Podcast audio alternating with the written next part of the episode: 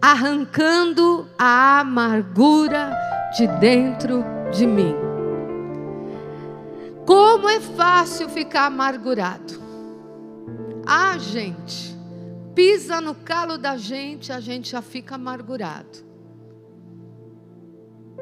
Uma ofensa, ela tem um poder tremendo de nos amargurar. Como é fácil perder a paz em segundos. E essa semente que é quase imperceptível cai no nosso coração. E o pior é que esta semente, ela é tão poderosa que ela consegue se multiplicar com uma rapidez incrível. Amargura, ela aparece nas áreas inflamadas da nossa vida. E nós precisamos estar atentos. Mas esse é um assunto, queridos, que envolve não apenas uma semente, mas envolve raízes. E tudo que tem raiz na nossa vida exige força para arrancar, não é? Só se for uma sementinha de alface assim, num copinho de plástico. Aí é muito fácil. Mas a, a, a, raiz é uma coisa que já a palavra já diz, está enraizada. E esse é um assunto sério. Nós precisamos entender que muitos de nós não estamos vivendo a plenitude da vida em abundância, porque estamos presos na amargura. E a quantidade de filhos de Deus amargos é imensa, gente. E olha que a gente atende todos os dias. Filhos de Deus amargurados. E muitas vezes é tão difícil tratar porque aquilo já é uma raiz na vida daquela pessoa. É uma discussão mal resolvida, é uma expectativa que não foi suficiente, é uma decepção com alguém, é uma ferida aberta que não foi cuidada é uma ofensa, é um peso de palavra que alguém lançou para você. Então, a amargura tem um poder tão grande de se infiltrar em nós por meio dessas coisas, e ela vai soltando um veneno dentro do nosso coração. Eu quero ler Jó capítulo 10, versículo 1. E é incrível essa expressão de Jó, ela é mais atual do que qualquer coisa, né? a, a história de Jó foi há muitos anos atrás, mas o que ele fala, eu vejo muito homem, muita mulher de Deus também vivendo isso. Jó experimentou amargura e começou a soltar e fica só com a pessoa. Ela sai para fora. Ela é algo que jorra. Jó 10, capítulo 10, versículo 1. A minha alma tem tédio a minha vida. Darei livre curso à minha queixa. Falarei com amargura da minha alma. Falarei com amargura da minha alma. Ah, gente, que terrível. Uma pessoa que está debaixo de amargura, ela dá sinais. E os sinais estão aqui, os sinais na própria vida de Jó.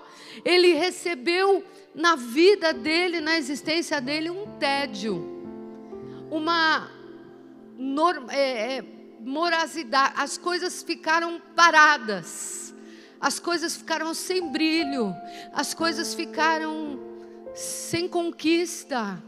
Ele ficou num tédio, numa coisa que ninguém tira ele. De... Eu vou trazer para fora essa minha essa minha angústia de alma. E aí ele disse: Eu vou falar da amargura. E ele falou da amargura mesmo, mais de 30 capítulos. Ele falou da amargura. E nós não somos diferentes do Jó. Eu vou dizer, filhos, essa palavra não é para te entristecer ou para te chatear. Puxa, a apóstola vai entregar uma palavra dura. Não, ela não é dura. É uma palavra de libertação. Porque todos nós somos atacados. Você pensa que eu não sou atacada? Sou atacada com amargura muitas vezes. Mas para me defender desse ataque, eu preciso do escudo da fé. Sabe, querido, sabe a única coisa que te diferencia daquele que teme a Deus e não teme a Deus, daquele que está lá fora e não busca a face do Senhor? Perder a fé, então você se iguala, você fica igualzinho. Então há uma coisa que eu e você não podemos ter o luxo de perder: é a nossa fé. Nós podemos perder muitas coisas, mas jamais a fé. Porque a fé traz de volta o que tem que voltar. A pessoa amargurada coloca tristeza e desânimo nas áreas da sua vida. Nós temos muitas áreas da nossa vida, certo? Profissional, emocional, física, prof... todas as áreas da nossa vida. E às vezes a pessoa tem uma dor numa certa área da vida dela. E ela não resolve aquilo, aquela amargura, parece que ela está escondidinha só para a pessoa, ninguém está vendo, porque é uma área, não é ela inteira. Mas de repente, que mexe no porãozinho da alma dela, e ela, uau, se desestrutura totalmente e mexe inclusive na vontade de viver. Por isso, queridos, é um assunto tão sério e tão bíblico, porque Jesus falou muito sobre isso. É preciso arrancar, é preciso enfrentar situações dentro de nós, para que sejamos verdadeiramente livres. Senhor Jesus disse que Ele é quem nos liberta. Não é um bom livro, não é um bom psicólogo, não é um bom terapeuta, não é um bom coach. É Jesus. É Jesus. Ele usa ferramentas. Ele pode até dispor de dons e talentos, mas é só Ele, a glória é só dele.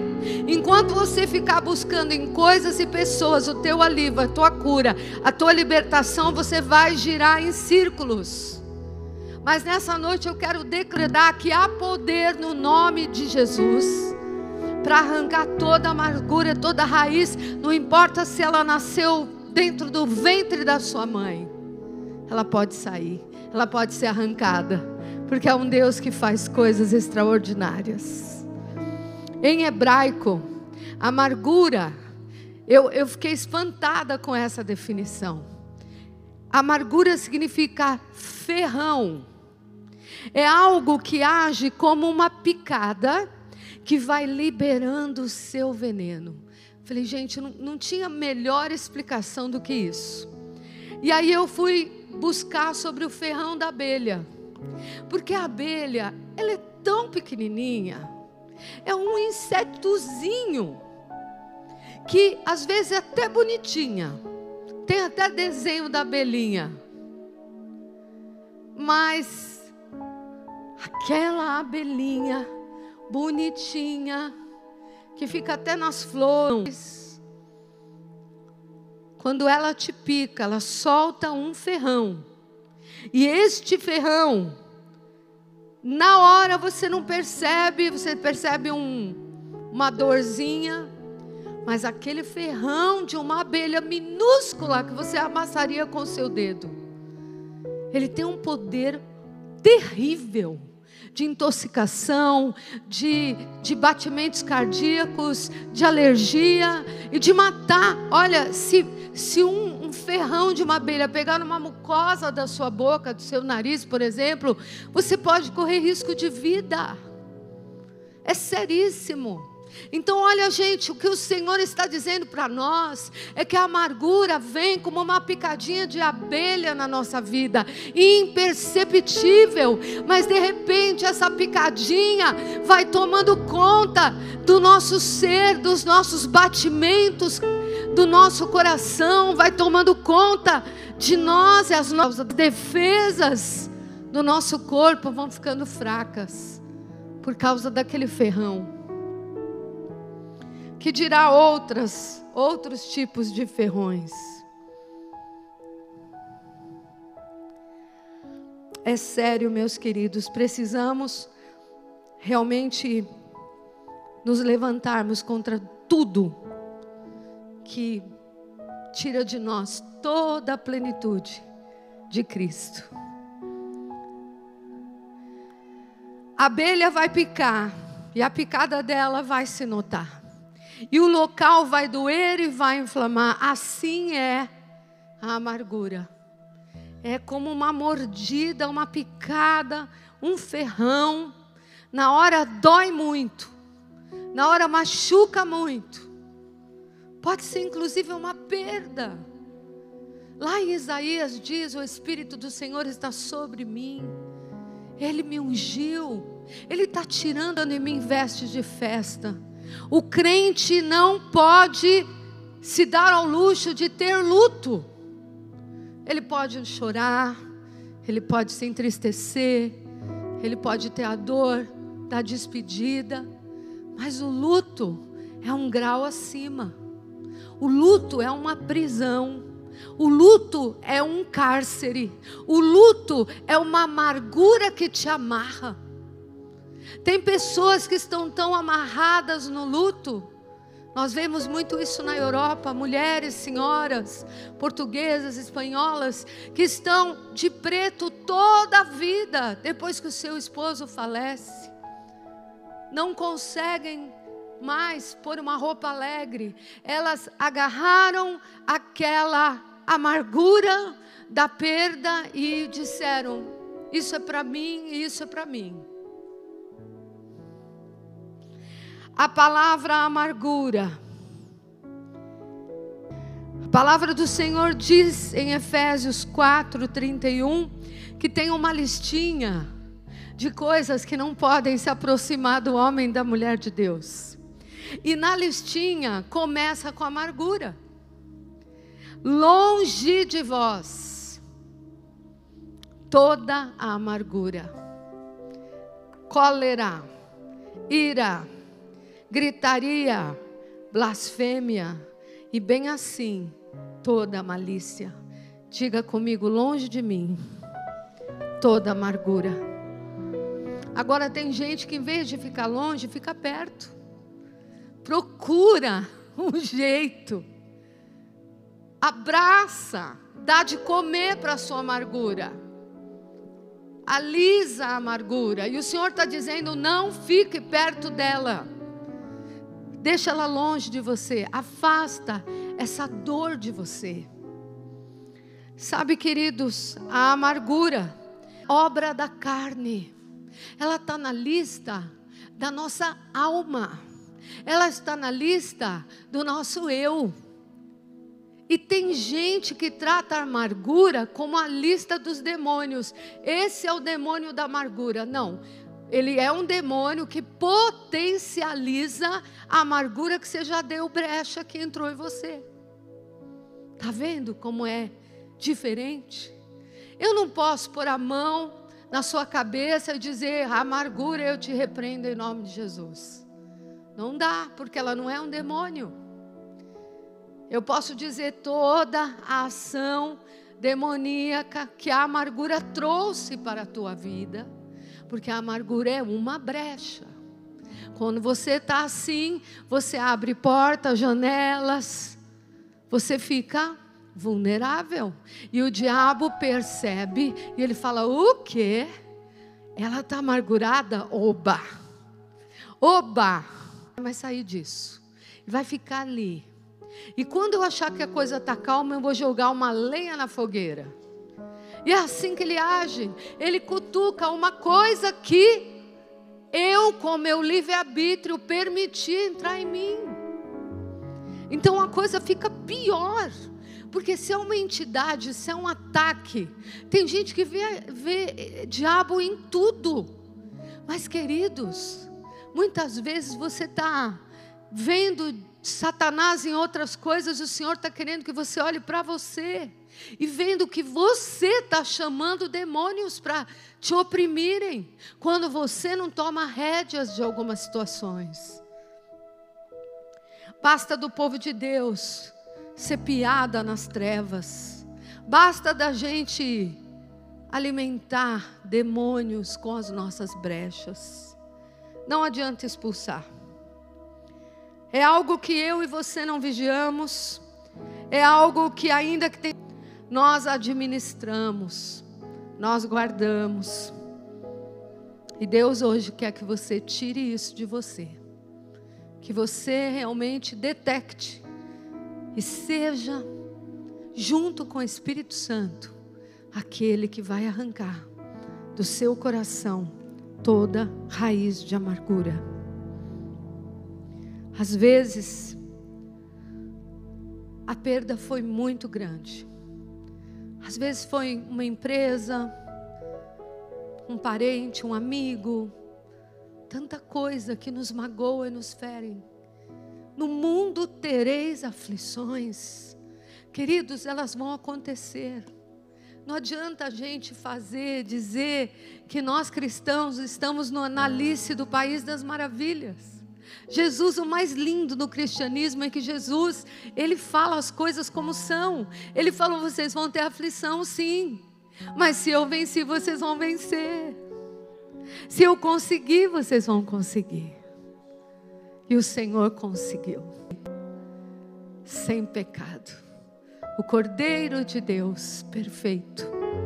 Aleluia. Como identificar a amargura? Hebreus 12, 15. Esse vai ser o nosso texto base. Hebreus 12, 15.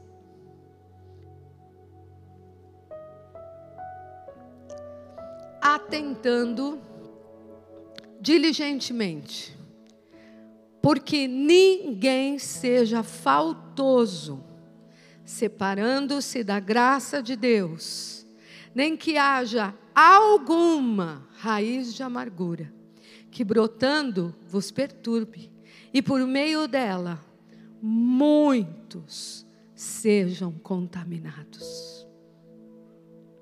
Esse texto está claro que nós temos que marcar em cima, que não podemos dar espaço. Ele diz: atenta.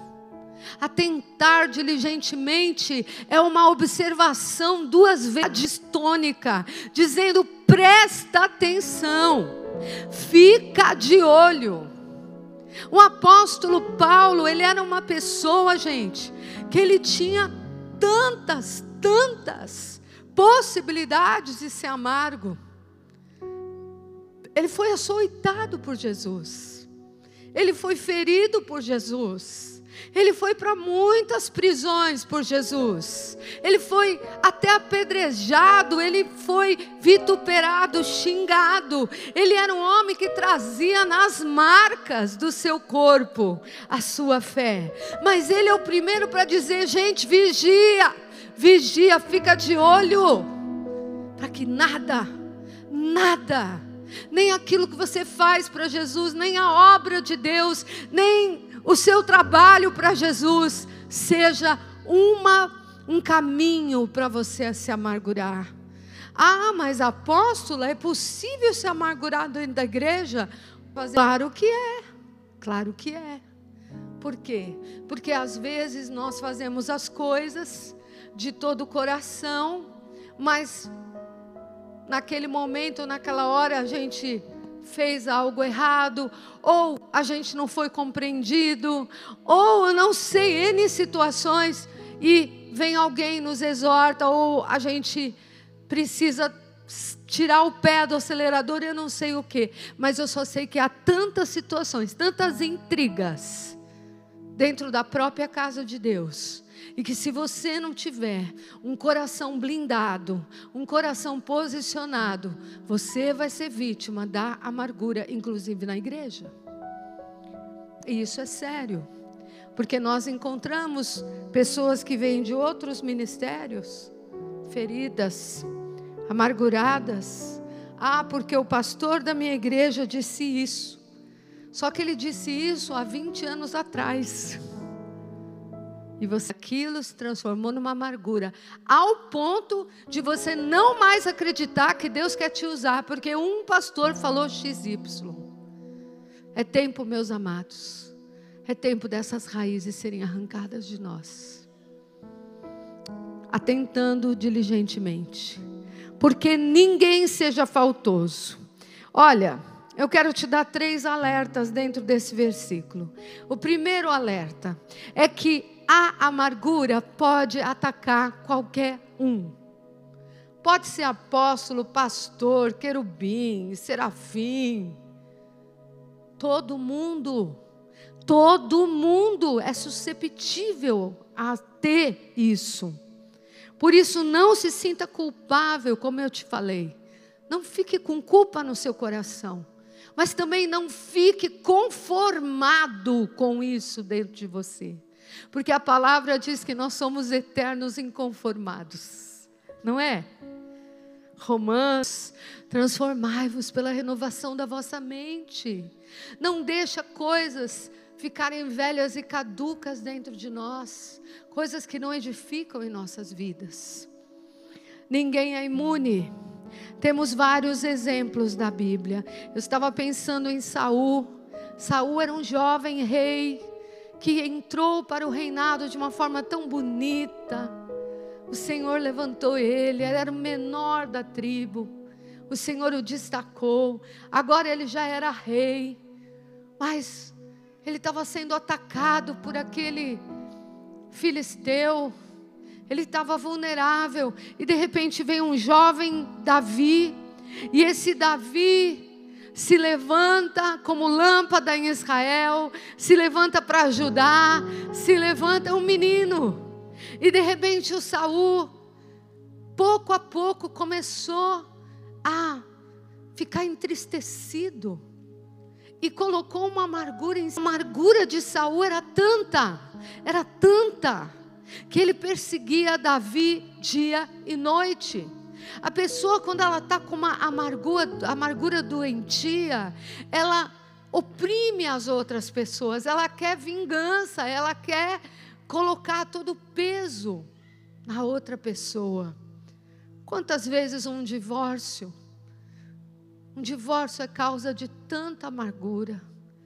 A pessoa já divorciou há 30 anos, mas ela ainda tem dentro dela uma dinamite de ira de raiva, uma dor, um câncer no emocional, que ela gostaria de, sabe, ela revive tudo aquilo todos os dias.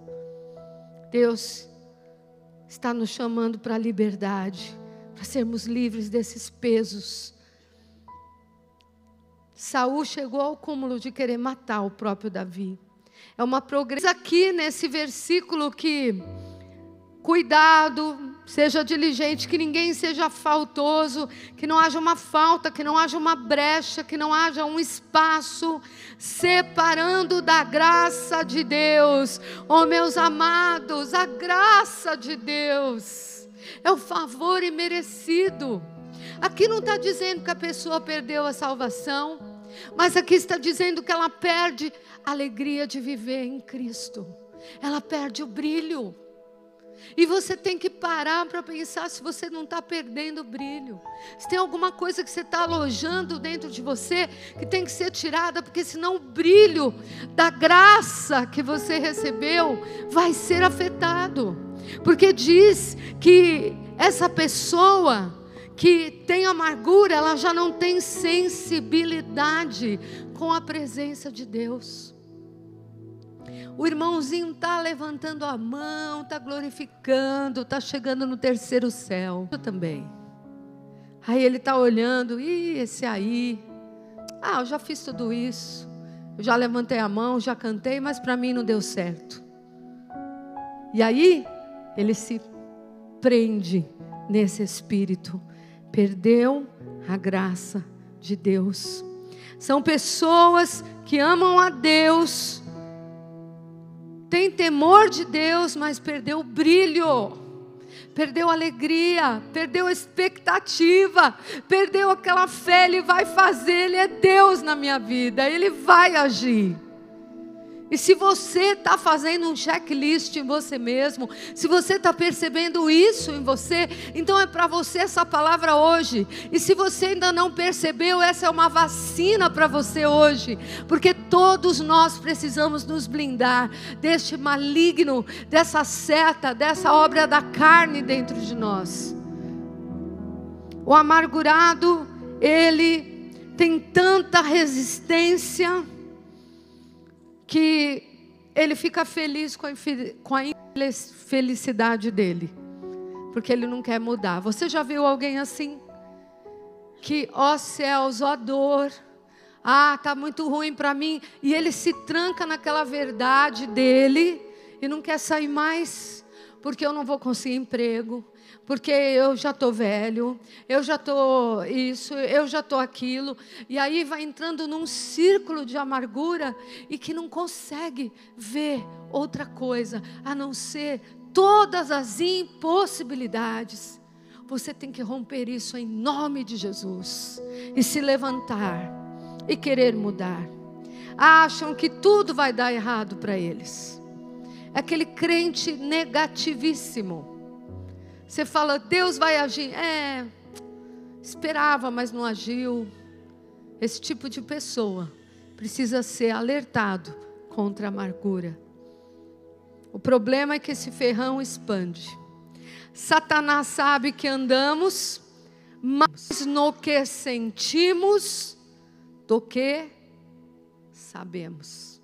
Porque todos aqui que vêm à casa de Deus sabem que tem que perdoar, não é? Todos sabem que um homem ou mulher de Deus precisa liberar perdão, que é uma das grandes causas da amargura, a ofensa. Eu e você sabemos.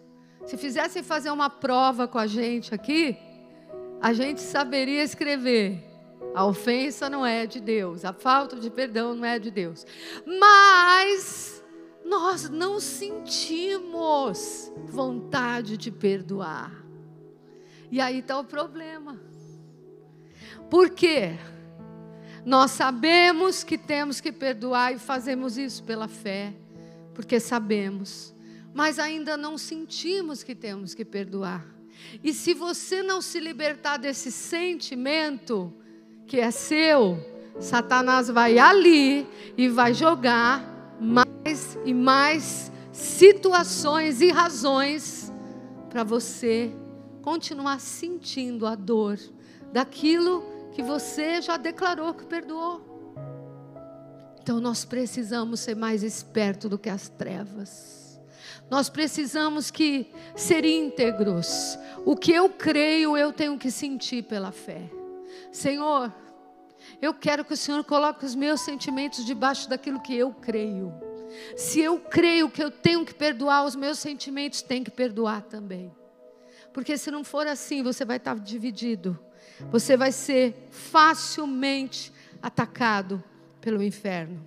Ainda que as trevas vão pegando áreas, portinhas da nossa vida, criando fortalezas, há coisas que eu também faço que eu vou alimentando isso daí. Isso me faz afastar da graça. Vou te dar algumas coisas que a gente faz, a gente aumenta aquela amargura. Um comportamento sarcástico, enfurecido, agressivo, sempre não acreditando positivamente, sempre olhando as coisas com um toque de não vai dar certo. Nós temos que ir contra esse pensamento. Pegar esse pensamento e deixar ele cativo, a obediência a Cristo deixar este pensamento amarrado e declarar diante de Deus: eu não quero pensar, eu não vou pensar assim, porque o Senhor é a alegria da minha alma.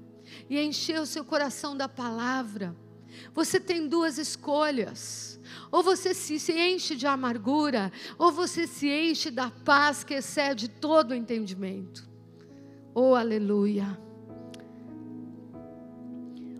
A pessoa amargurada, ela não consegue extrair gratidão nas coisas.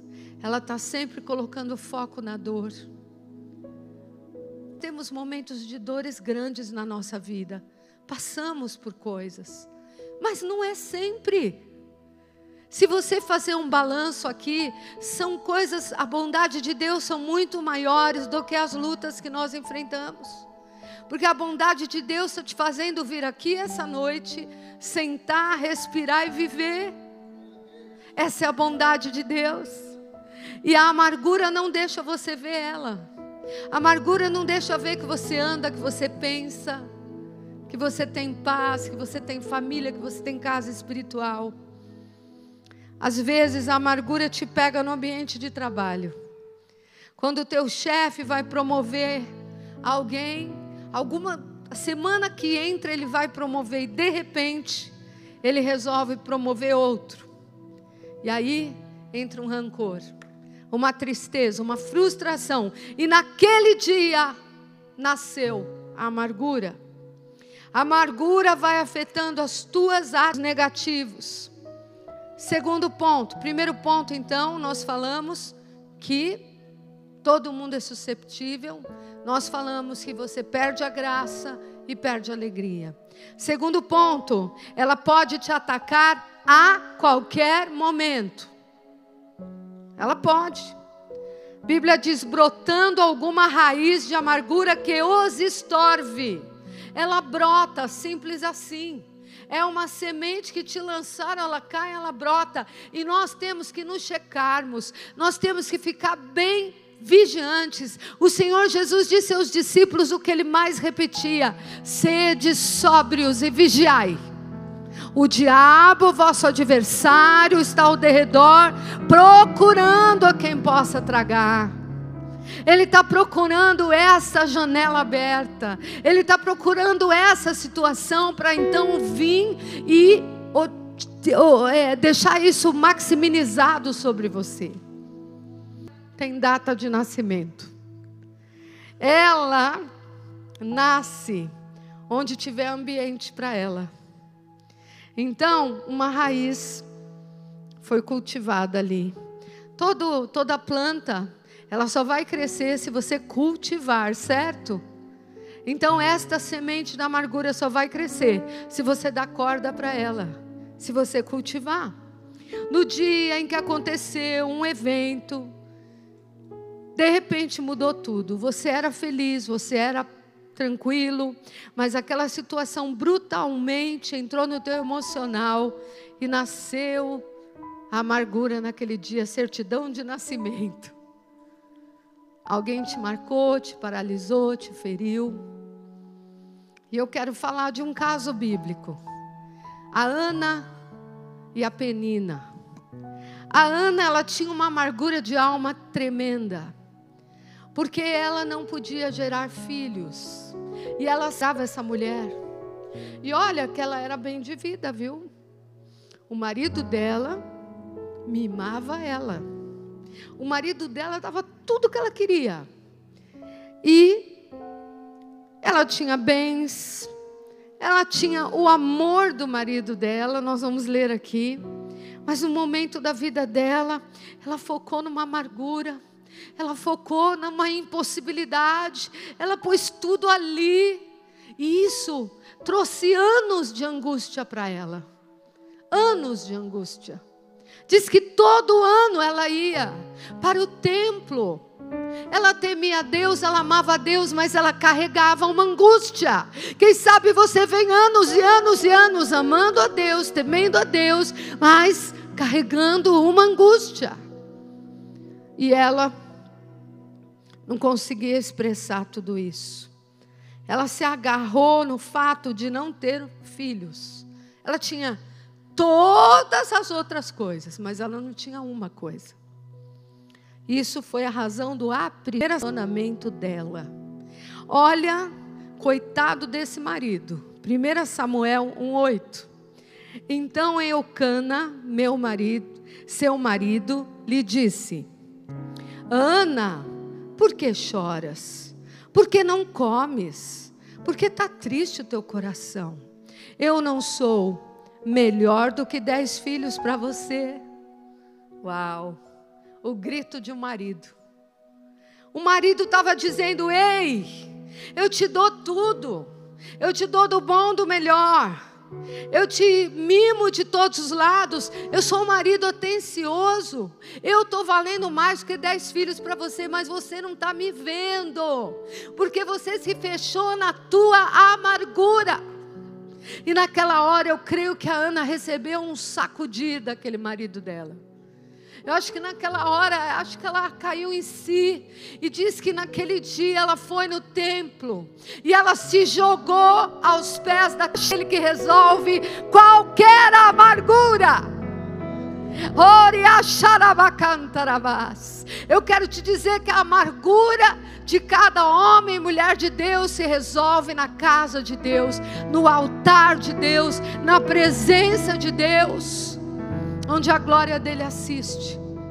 Dessa vez ela não mascarou, dessa vez ela não lamentou, dessa vez ela não jogou oportunidade para o inimigo angustiá-la, dessa vez ela fez o certo. Ela deu um nome à angústia dela e ela conversou com o pai. Ela conversou com o pai. Oh, queridos, às vezes a gente ignora que o nosso pai nos conhece sabe tudo de nós. Sabe quando nós nos levantamos e quando nos deitamos, ainda o pensamento não chegou na nossa boca, Ele sabe tudo. Ele sabe tudo, mas Ele está esperando a gente falar. Ele sabe tudo, mas Ele está esperando nosso coração se quebrar e entender que sem Ele nada podemos fazer. Enquanto ela não resolveu com Deus, ela não recebeu a graça para viver. Ai, quando ela teve um encontro com o altar, um encontro com a face do Senhor. A presença dele foi tão suficiente que até o que ela pedia, ela já entregou de volta.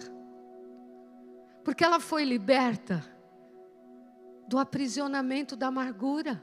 Porque ela disse: Olha, Deus, se o Senhor me desse filho, eu vou te devolver. Sabe por quê?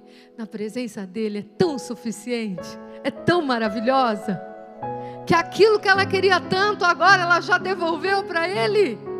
Gente, é uma loucura santa. Quando você entra na presença dele, tudo perde o sentido, tudo que você está segurando cai por terra, tudo maior que tudo. E na presença dele são as entregas mais profundas que temos que fazer. 1 Samuel 1,10 Ana levantou-se com amargura de alma, orou ao Senhor e chorou. Aleluia! Ela saiu daquilo, ela saiu daquilo porque ela se rasgou, ela reconheceu, ela detectou a verdade dela na presença do Senhor. Terceiro ponto.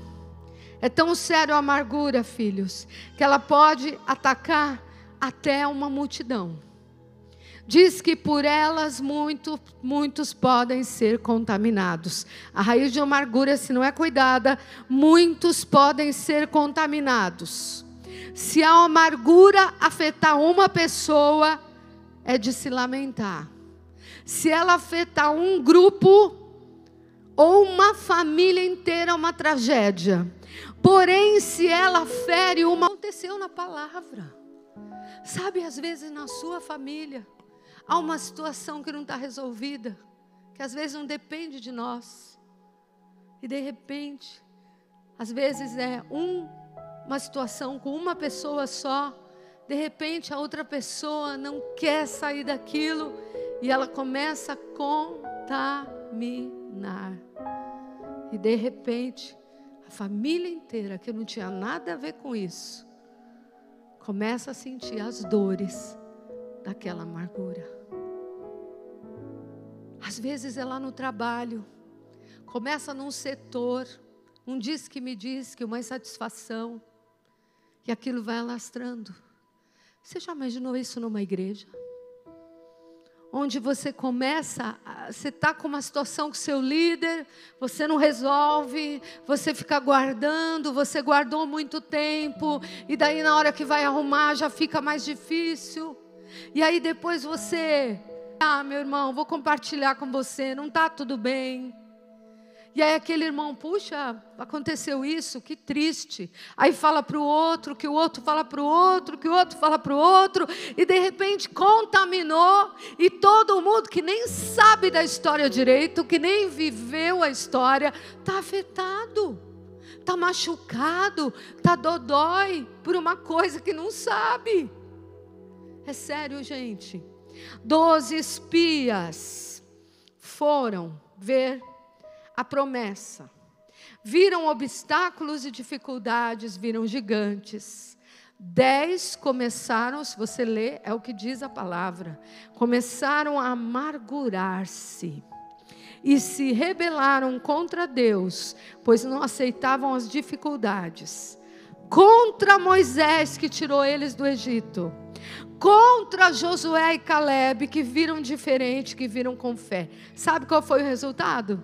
Você sabe. A nação estar à porta, sem conquistar a vitória, simplesmente por causa da raiz de amargura. Quantos poderiam estar na mesa conosco aqui, mas foram ofendidos, não resolveram situações, se levantaram da mesa, perderam, perderam a oportunidade de entrar num novo tempo. Meus queridos, é muito sério. A insatisfação e a incredulidade, elas vêm pela semente da amargura e ela se desenvolve com seus ramos. E a pessoa se vê o último da fila, porém ela sabe de todos os títulos que ela tem, se sente um zero à esquerda, a latinha que todo mundo chuta, ela se sente assim. O amargurado sempre é a vítima da história. O ferido e o criticado. Está dentro dele e não consegue sair desse ciclo. E eu vou rapidamente falar o ciclo do amargurado. Ele tem pelo menos três razões que ele se agarra, ou três coisas que detectam que ele está amargurado. Primeira coisa, a amargura culpa três coisas. Primeira pessoa que a amargura vai culpar, mas de longe é Deus. Se Deus estivesse aqui, isso não teria acontecido. Não é? Quantas pessoas soltam isso na amargura delas? Ah, Maria de Betânia, a Maria, a Maria e a Marta. Assim com Jesus, fiéis, contato com Jesus, palavra de vida dentro delas. E chegaram para Jesus e falaram: Jesus, obrigada, viu? O Senhor não estava aqui. E o Senhor teve que ministrar o coração delas. Então a primeira coisa que a amargura, a culpa é Deus. Vocês lembram de Noemi? Noemi se autonominou amarga. E ela fala: Deus pesou a mão na minha vida. Quantas pessoas que a gente conhece que fala isso? Ah, tá tudo ruim, acho que Deus pesou a mão na minha vida. Porque está amargurado. E é mais fácil colocar em Deus. Agora, um Deus de amor, de misericórdia, você acha que Ele vai ser um Deus que te manda amargura? Ou será que você escolheu o caminho da amargura? Porque Deus é um Deus cheio de amor e que tem pensamentos de paz para nós. Mas a gente não sabe quem é o vilão, então a gente escolhe Deus. Noemi, Deus tem raiva de mim. Segunda pessoa que a gente culpa é o próximo. É o próximo. Eles me feriram. Eu estou assim porque a fulana me magoou. Eu estou desse jeito porque meu pastor falou isso para mim. Eu estou assim porque o meu marido me disse isso. Ah, vocês não sabem o que eles me fizeram. Então a amargura pega a ofensa e ela coloca na outra pessoa. E a terceira coisa, que a amargura faz são as circunstâncias e os eventos. Se não tivesse acontecido isso comigo, se eu não tivesse ido naquele lugar, se eu não estivesse naquela hora ali, então a amargura ela te aprisiona olhando para os outros. Quando a resposta está em você, como você não administrou aquele momento, não administrou aquela dor, não administrou aquele momento que até você sentiu o abandono de Deus. Porque às vezes a gente sente, mas aquilo é só o sentimento, não é a verdade. Porque ele disse: Eu nunca te deixarei, nunca te abandonarei. Então, quando você como é que você vence isso? Quando vem esse ataque, Deus te abandonou, você se levanta e fala: ainda que a figueira não floresça, ainda que não haja fruto na vide. A oração de Abacuque. Abacuque poderia ser um belo de um amargurado, porque ele estava vivendo um caos na nação, ele estava vivendo um momento terrível, onde só tinha juízo de Deus. E ele teve que se levantar diante de tudo aquilo e dizer: Deus, ainda que o Senhor está tratando, ainda que o Senhor vai fechar a torneira, ainda que não vai ter um tempo bom, eu me alegro em ti. Eu vou para outro lado, eu não vou para o lado da amargura, eu vou para o lado do louvor. Eu vou andar acima de tudo isso.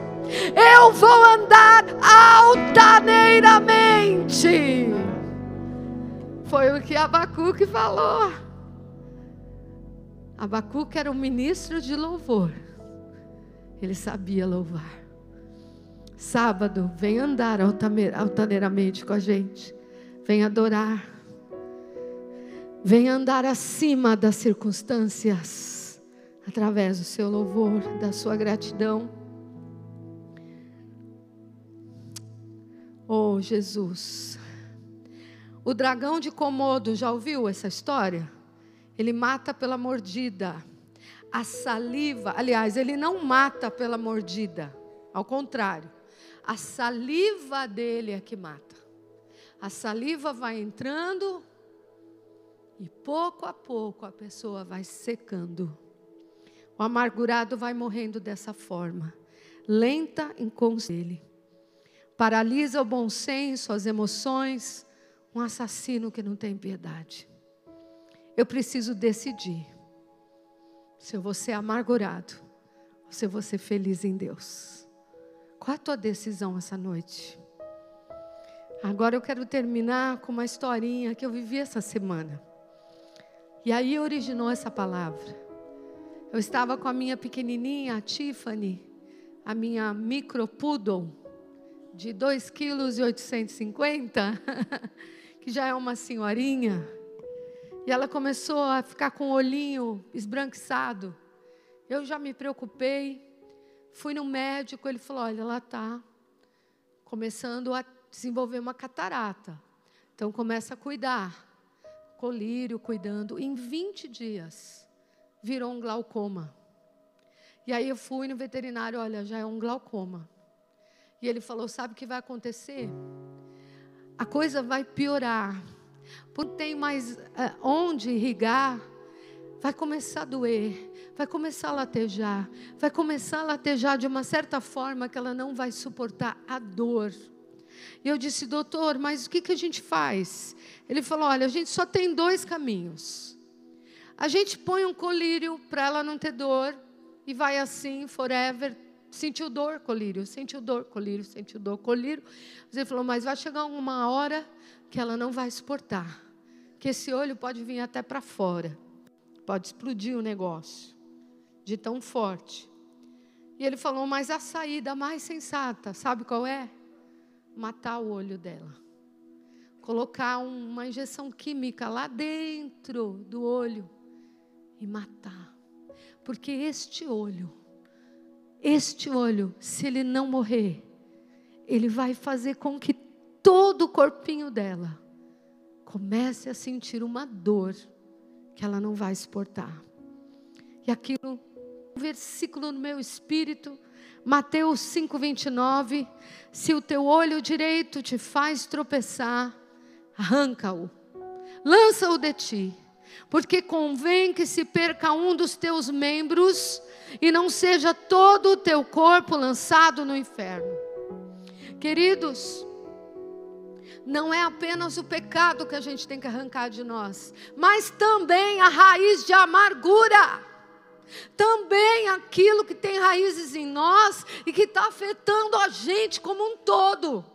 E naquela hora eu não pensei duas vezes, eu falei: eu não quero colírio para ela, eu não quero mascarar, eu quero que ela seja totalmente liberta disso. E se é necessário matar um olho dela, porque ela é mais importante que o olho, é, é simples assim, é como Jesus está querendo dizer aqui para nós. Ele está querendo dizer, filho, você é mais importante do que aquela área que está te matando. Mata você, que pode ser um braço para você. Essa dor que pode ser uma perna para você. Arranca, porque isso está te fazendo mal. Você não vai ter qualidade de vida em mim. E foi isso que o veterinário falou: ela não vai ter qualidade de vida. Ela não vai aguentar viver dessa forma. Oh, amados, doeu. Doeu ver a minha pequenininha passando por uma cirurgia doeu soltar ela, porque é tão frágil. Fui limpar o olhinho dela hoje, já fez a cirurgia, graças a Deus, tudo correu perfeito. Mas ela chorava quando eu tirei uma casquinha do olho dela. E eu quero te dizer, Deus, quando Ele, Ele te manda fazer um negócio que te dói, Ele não fica longe de você. Ele vai estar pertinho de você. A Bíblia diz que o Consolador estará conosco o Espírito Santo Consolador não vai te deixar sozinho. Eu segurava a patinha dela, eu dizia: Eu estou aqui, mamãe está aqui. Eu vou limpar o seu olhinho, vai doer um pouco, mas é para o seu bem. E eu quero dizer, meus amados, há coisas que Deus vai tirar mesmo da sua vida para o seu bem. Há coisas que Ele está dizendo: mata, mata, mata e fica sem, porque isso isso não presta na tua vida, está sendo fonte de amargura dentro de você. Há coisas que já não tem volta, há coisas que tem que deixar morrer, para que outras coisas fiquem mais aguçadas. E foi isso que o doutor me falou. Ele falou: não se preocupe, está tirando o olho, mas o outro vai ser suficiente para fazer a função dos dois. Eu achei aquilo tão lindo, tão especial. Saber que Deus vai potencializar em você e em mim aquilo que você teve que matar e tirar. Ele vai fazer que outras coisas sejam mais fortes em você. E você vai poder glorificá-lo. Foi um risco, mas foi o melhor que eu podia ter feito por ela. O Senhor está dizendo: arrisque em mim arrisca em mim. Deixa a dor, deixa a angústia, deixa isso que te prende no meu altar. Isaías 38, 17. Eis que foi para minha paz que eu tive grande amargura. Tu, porém, amaste a minha alma e livraste da cova da corrupção, porque lançaste para trás de ti todos os meus pecados. O amor e o perdão de Deus, eles curam, eles cicatrizam, eles nos libertam. Aleluia. E o primeiro passo, querido, que você precisa para sair de tudo isso é aquilo que, que Davi teve que fazer em 1 Samuel 36. Davi muito se angustiou, pois o povo falava de apedrejá-lo, porque todos estavam em amargura, cada um falava por causa dos seus filhos e das suas filhas. Porém, Deus, porém, Davi se reanimou no Senhor seu Deus. Aleluia! É tempo de se reanimar no Senhor. Vamos nos colocar de pé. Aceite a graça. Aceite a graça. Aceite a graça que liberta. Aceite a graça. E o Senhor falava comigo quando eu preparava essa palavra. Ele dizia: Filha, você não tem um Salvador amargurado. Porque antes de eu subir, eu limpei o meu coração de toda amargura quando eu disse: Pai, eles não sabem o que fazem, eu os perdoo. O nosso rei foi castigo que estava traz a nossa paz, estava sobre ele. Ele foi traído por quem ele tanto amava. Ele tinha todas as condições de ser o homem mais amargo da terra. Mas ele fez por amor. Ele escolheu te amar. Ele escolheu me amar. Jesus, eu quero ser igual ao meu Senhor. Eu não quero entrar no caminho da amargura. Como diz o nosso apóstolo, meu fim não será trágico. Oh, aleluia. O meu fim não será trágico. Se você sente que tem que deixar uma amargura, vem no altar, como fez a Ana. Sai do seu lugar. Se você ouviu essa palavra e mexeu com você. Se Deus falou em alguma área que só você sabe vem no altar. Hoje é dia do Espírito Santo. Oh, aquela mulher do fluxo, fluxo sanguíneo. Doze anos na amargura. Doze anos. Sozinha numa dor.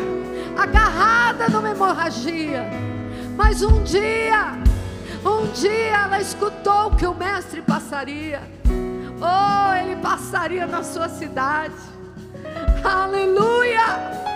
A única coisa que ela precisava para sair de toda amargura, de todos os 12 anos de amargura, não é ir num cursinho de psicologia, não é uma aula de autoimagem, não é uma conferência no YouTube, ela precisava tocar, tocar no Mestre, tocar nas vestes do Mestre nessa noite você precisa tocar na veste do mestre. Você precisa entrar no mistério com ele.